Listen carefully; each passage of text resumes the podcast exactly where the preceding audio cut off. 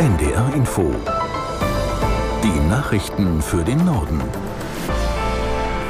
Um 9.30 Uhr mit Martin Wilhelmi. Bundesfinanzminister Lindner ist zu politischen Gesprächen in Kiew eingetroffen. Der FDP-Politiker sprach bei seiner Ankunft von einem bewegenden Moment. Er sei zuletzt Anfang 2020 dort gewesen und habe ein Land kennengelernt, das sich für den Weg der Demokratie und Marktwirtschaft entschieden habe.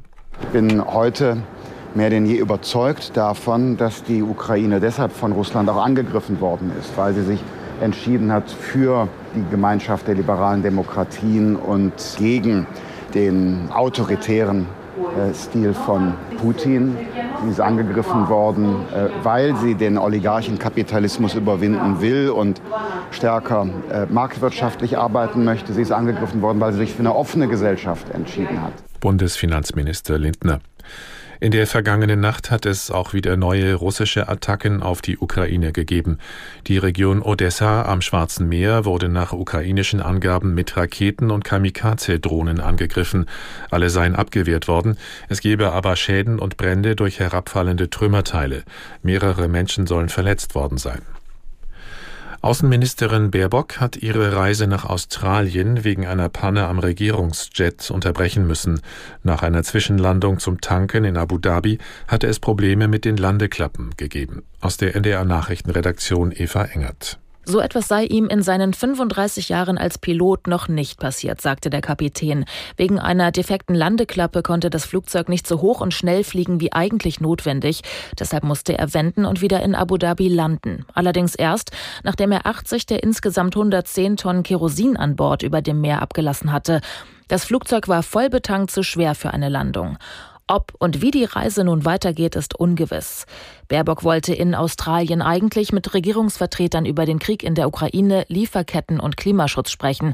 Danach wollte sie nach Neuseeland und Fidschi weiterreisen.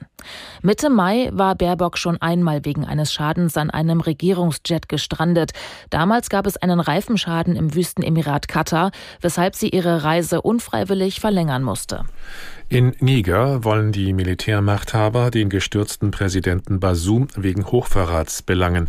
Die Anschuldigungen basierten auf dem Austausch des Präsidenten mit nationalen Vertretern, mit ausländischen Staatschefs und Verantwortlichen internationaler Organisationen, heißt es. Aus Rabat Stefan Ehlert. In einer am Abend im Fernsehen verlesenen Erklärung hieß es, man habe genügend Beweise gesammelt, er müsse sich außer wegen Hochverrats auch wegen der Gefährdung der inneren und äußeren Sicherheit verantworten. Außerdem verurteilten die Militärs gegen sie verhängte Sanktionen als illegal, unmenschlich und erniedrigend. Nach dem Putsch Ende Juli hatte die westafrikanische Wirtschaftsgemeinschaft ECOWAS scharfe Sanktionen gegen Niger verhängt und außerdem die Bildung einer Eingreiftruppe beschlossen. Vermittlungsbemühungen der Vereinten Nationen, der Afrikanischen Union und der ECOWAS waren zunächst gescheitert. Gestern aber erklärte der Leiter einer Delegation muslimischer Geistlicher, Junta-Führer Chani, habe sich verhandlungsbereit erklärt. Ein Signal des Entgegenkommens war, dass am Wochenende erstmals ein Arzt den festgesetzten Präsidenten Basum aufsuchen durfte. Ihm ginge es den Umständen entsprechend gut, hieß es anschließend. Italien erinnert heute mit einer Schweigeminute an den Einsturz einer Autobahnbrücke in Genua vor fünf Jahren. Um 11.36 Uhr war damals der Mittelteil der Morandi-Brücke in sich zusammengebrochen. 43 Männer, Frauen und Kinder starben. Aus Rom Elisabeth Pongratz. Die Aufarbeitung des Unglücks ist noch längst nicht abgeschlossen. Erst im vergangenen Jahr hat in Genua der Gerichtsprozess mit 59 Angeklagten begonnen. Auf der Anklagebank sitzen Manager, Techniker und staatliche Aufseher. Nach Einschätzung von Experten waren Mängel und Schäden an der Brücke schon lange bekannt, die jedoch nicht behoben wurden. Zudem wurde das Bauwerk, das 1967 eingeweiht worden war, weder hinreichend kontrolliert noch ordentlich gewartet. Seit Ende der 90er Jahre gehörte die verantwortliche Autobahngesellschaft zum Firmenimperium der Familie Benetton.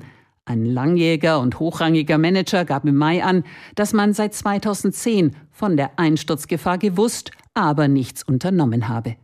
Die Autobahngesellschaft und die Wartungsfirma haben durch die Zahlung von Millionenbeträgen einen Vergleich ausgehandelt. Sie sitzen nicht mehr auf der Anklagebank. Im Nordwesten Chinas haben sintflutartige Regenfälle eine große Schlammlawine ausgelöst.